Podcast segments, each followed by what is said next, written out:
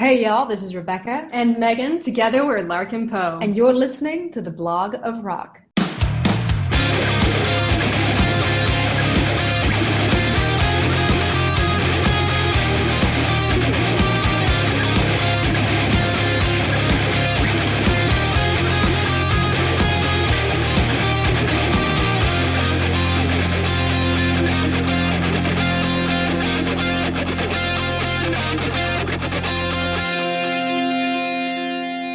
Hallo Leute, ich begrüße euch wieder einmal als Anhalter auf meinem American Road Trip. Alle Stammgäste meines Podcasts kennen ja bereits die Geschichte. Animiert von einem Gläschen meines Lieblingsbourbon Maker's Mark kam ich auf den Geschmack, gemeinsam mit euch einen virtuellen Trip quer durch die USA zu machen, um nach den Wurzeln meiner musikalischen Helden zu buddeln. Wer den Start in diesem Trip verpasst hat, der sollte noch einmal schnell die dazugehörige Trailer-Episode etwas weiter unten anhören. Vor allem, welche Rolle hier eine Flasche aus Kentucky, USA mit einem roten Wachsiegel spielt, der mich mit einem milden, bernsteinfarbenen, süßlichen Inhalt bei 45 Umdrehungen zu diesen handgemachten Geschichten inspiriert hat. Wir sind vor vier Episoden in Chicago gestartet und waren zunächst bei Cheap Trick in Rockford, Illinois. Danach ging es über weite Teile der alten Route 66 nach St. Louis, Missouri wo wir Devin Allman von der Allman Bats Band getroffen haben, der uns eine Menge Südstaaten-Feeling mitgegeben hat. Anschließend ging es zur Bourbon Distille nach Loretto, Kentucky, wo wir viel über die Herstellung von Maker's Mark erfahren haben und von dort aus weiter nach Edmonton zu John Fred Young vom Blackstone Sherry, der von einem Besuch eines Bundesligaspiels träumt. Heute fahren wir etwas über 100 Meilen nach Südwesten in die aktuell sicherlich wichtigste Hauptstadt der USA, ach was der Welt, nach Nashville, Tennessee. Hier wird es unfassbar viel zu entdecken geben und wir bekommen wieder tolle Gesprächspartner ans Mikrofon. Also werfen wir den Motor unseres roten Mustangs an und brettern los. Fasten your seatbelts, please.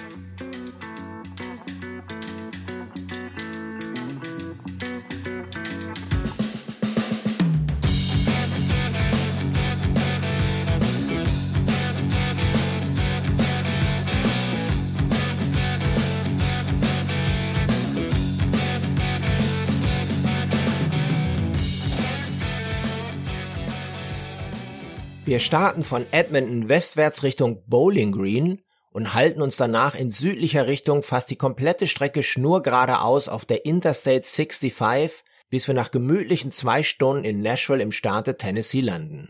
Laut der an dieser Stelle gerne zitierten Webseite visittheusa.de heißt Tennessee seine Besucher mit einer Fülle an unterschiedlichen Attraktionen und Sehenswürdigkeiten willkommen. Von Wanderungen über den Appalachian Trail und wilden Achterbahnfahrten im Freizeitpark Dollywood über Tennessee Whiskey, übrigens kurze Anmerkung, wir sind ja bereits anderweitig versorgt, und leckere Barbecue-Spezialitäten bis hin zum legendären Graceland und dem National Civil Rights Museum. In Tennessee ist wirklich für jeden etwas dabei. Städte wie Memphis, Nashville, Knoxville und Chattanooga stehen mit einem Bein in der Vergangenheit und mit dem anderen in der modernen Gegenwart. Gedenkstätten zum amerikanischen Bürgerkrieg bzw. der Bürgerrechtsbewegung der 50er und 60er und weltberühmte Wahrzeichen der Musikbranche wechseln sich in Tennessee ab mit erstklassigen Kultureinrichtungen, trendigen Restaurants sowie Craft-Brennereien und Brauereien. Tennessees Musikszene setzt auf mitreißende Rhythmen und große Gefühle und reicht von Blues und Bluegrass über Country bis zu Rock'n'Roll. In Memphis könnt ihr natürlich auch den unvergessenen Elvis Presley auf seinem einzigen Anwesen Graceland die Ehre erweisen oder euch in der Beale Street dem Blues hingeben. Wir wollen uns heute aber auf Nashville konzentrieren. Wie der Spitzname Music City schon verrät, steht Nashville in allererster Linie für die Mucke. Die mehr als 120 Live-Musikbühnen werden jedem Geschmack gerecht. Überall in der Stadt trefft ihr auf Gitarristen und Songwriter. Sei es bei Bluegrass-Konzerten im Station Inn, bei Rock-Events im Exit Inn, in den Honky-Tonk-Bars am Broadway, im auf Singer-Songwriter spezialisierten Bluebird Café oder im legendären Ryman Auditorium, welches Ende des 19. Jahrhunderts ursprünglich als Gotteshaus erbaut wurde und als Mutterkirche der Country-Musik gilt. Wir kommen darauf nochmal in der nächsten Episode zurück. Auch meine heutigen Gäste haben sich von der besonderen Atmosphäre dieser Stadt inspirieren lassen. Welcome Larking Poe. Aufgewachsen sind die beiden Schwestern Rebecca und Megan Lovell in Atlanta, Georgia, was ihnen auch anfänglich den Beinamen die kleinen Schwestern der Allman Brothers Band verpasste. Ihr Sound ist geprägt vom traditionellen Blues, Southern Rock, Roots Rock mit viel Slide-Gitarre und einem tollen Harmoniegesang. Larkin Poe haben eine Reihe von Alben veröffentlicht mit hauptsächlich eigenem Material und tourten mehrfach um die Welt. Ich habe sie vor einigen Jahren entdeckt über ihre erstklassigen Coverversionen im Netz. Die Videos haben zum Teil mehrere Millionen Views. Und so lag es dann natürlich auch mal nahe, dass sie die aktuelle Tourpause nutzen, um einige dieser Akustik-Covers auf einem eigenen Album zu releasen. Passend dazu nennen sie die gepickten Songs dann auch Seelenverwandte oder auf Englisch Kindred Spirits. Aber lassen wir die beiden doch mal selbst zu Wort kommen. Stellt ihr euch mal bitte vor. Of course, I'm Rebecca. I'm the younger sister. I play the, the guitar and sing a lot of the lead vocals. Mm-hmm.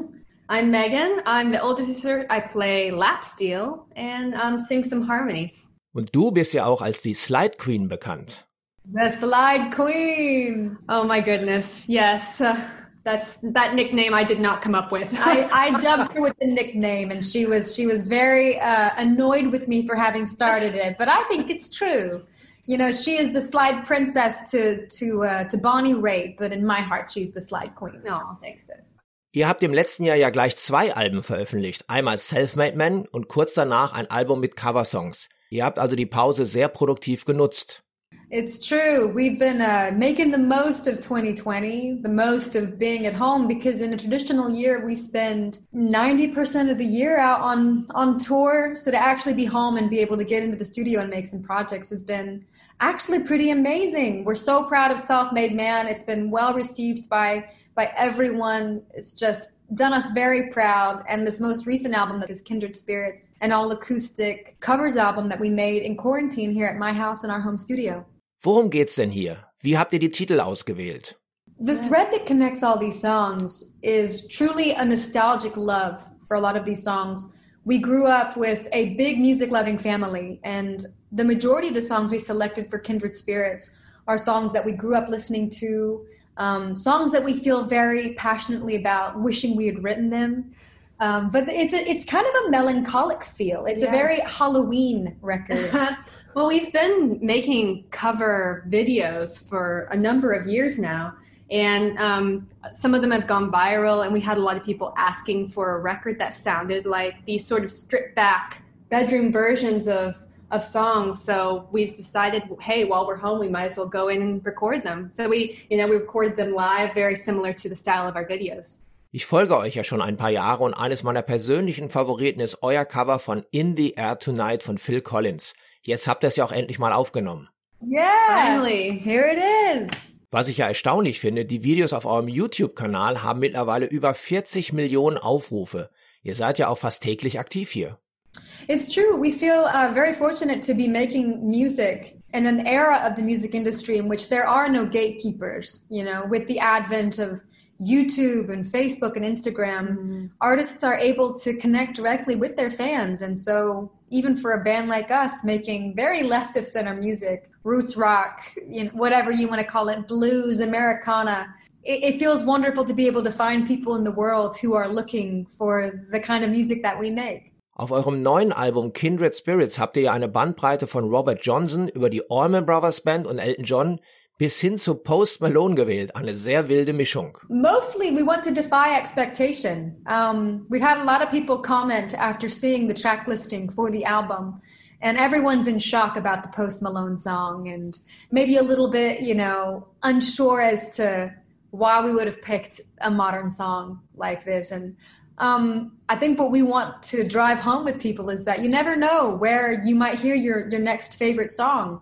Um, it could be a Miley Cyrus song. It could be a Post Malone song. You have to keep your ears open, be willing to listen to the song for what it is. So we like to defy expectation and hopefully throw folks a few curveballs. But I think the thread that connects all of these songs is they are just legitimately some of the best songs.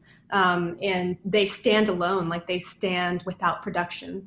Um, they stand stripped yeah. back. Very deep lyrics, very beautiful melodies. That's what we look for. Things that, uh, that touch the heart. Das Schöne an einem solchen Album ist ja, ihr könnt ja auf eurem eigenen Label machen, was ihr wollt und sogar noch mehrere dieser Art machen.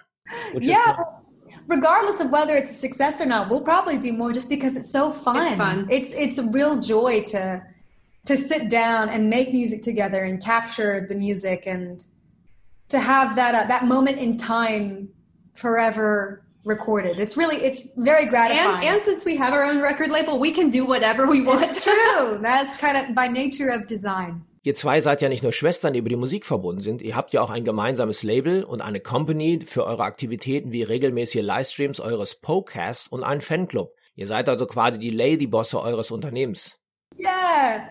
Well, it's it's very fun to consider yourself an entrepreneur because there are many different realms of of making music, of releasing merchandise, of putting shows together. There's a there's a lot of creative pools in which you can dabble. Um, if you decide to take it all in house, which we have, we're big do-it-yourselfers. We feel very uh, excited about stretching out and covering a lot of ground and territory as a band. And the podcast was super fun. Mm-hmm. We had two episodes. One was a rock show and one was an all acoustic performance. And we stitched the footage together with interview footage and stories from the road and it became uh, almost like a little miniature tv show. And so as you can imagine this is just sparking all kinds of creative ideas for us moving forward. There'll um, be more podcasts. yeah i think so. Maybe even a christmas themed podcast so everybody buckle up. Ihr kommt ja ursprünglich aus Atlanta, Georgia. Aber wie hat euch der Umzug nach Nashville bei eurer musikalischen Entwicklung geholfen? It's nice to be in Nashville. There's like anything music that you could want mm-hmm. is within a short drive. So it is very, very nice to be in Nashville. But honestly, this is the longest we've spent in Nashville since normally we're on the road so much that we don't even get to experience home life. So it's been pretty cool in the past few months, even though with COVID, everything's kind of shut down. So we don't get to go to the thing that makes Music City awesome, which is live music. Yeah. Um, but hey, we'll we'll get there again, and yeah. it is nice to to be home in Nashville. But I, I do think it, it, didn't have as much impact potentially because we are independent, uh, and we're and we're not doing a lot of co-writes as much. Most of the material that we write for Larkin Poe Records, we write just the two of us. Um, so so living here is just a perk because Nashville's amazing. Yeah. But yeah, it's a great place to come home to. Sag mal, wie habe ich mir eigentlich die Szene dort vorzustellen? Geht man einfach abends raus auf ein Bier in einen Club und schaut sich die anderen Musiker an, von denen man sich inspirieren lässt? Absolutely. Yeah. I mean, the Bluebird is here, eh, which is one of the premier songwriter venues of all time. Um, you can go and watch any number of people down on Broadway in Nashville. Um, we have obviously the Ryman and the Opry, which is a mother church for not just country, for Americana, for roots Americana, for bluegrass, all the music that really speaks to us. Um, it's just untapped. And so uh, any bar downtown has really top-notch players playing. Yeah. So lots of inspiration everywhere. Plant ihr denn für euer Label auch noch andere Artists zu produzieren? I'd love that at some point. Mm -hmm. um, we've got our hands full with ourselves right now, but yeah, I think eventually it could be really cool. But also, I mean, I think we have been so empowered by truly taking the reins of our own destiny and producing our own records, releasing our own records. And so, if anything, I would want to empower and facilitate other artists to do the same for themselves. Mm-hmm. Um, I certainly wouldn't want to steamroll an artist and tell them that, you know, hey, this is how you should make your record. We're Larkin Poe. And and this is how it should be. Like honestly, what it boils down to is whatever is most true for an artist when they're making their own record. Mm-hmm. Um, so if we could just help facilitate somebody do that for themselves, give them a studio space, give them you know whatever assistance they require, that would be really inspiring. So yeah, lots to look forward to in the future. Was plant ihr denn im Moment außerhalb der Musik? Eure Europatour ist ja nochmals verschoben worden auf in einem Jahr. In den USA geht's aber im Sommer schon los. Habt ihr noch andere Hobbys?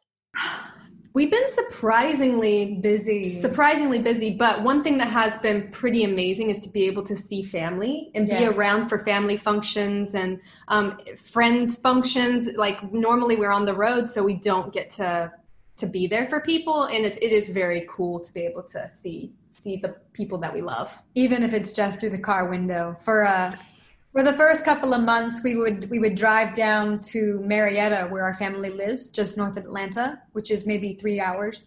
And um, we we had social distance hangs with our family, so we would see each other across the park, and we would all have picnic lunches, which was very nice. But I wish I could say that we had picked up more hobbies, but we're just we're so busy with all things Larkin Poe and writing, and we edit a lot of the videos and um, are, as I said before, very do-it-yourselfer. So it's really kept us busy. Um, one thing that I want to do more this fall, though, is to go and see more of the mountains. Mm-hmm. We live very near the the Great Smoky Mountains here in, in Tennessee, and it's such it's so beautiful. Um, so we want to go on more hikes. Yeah, very awe-inspiring.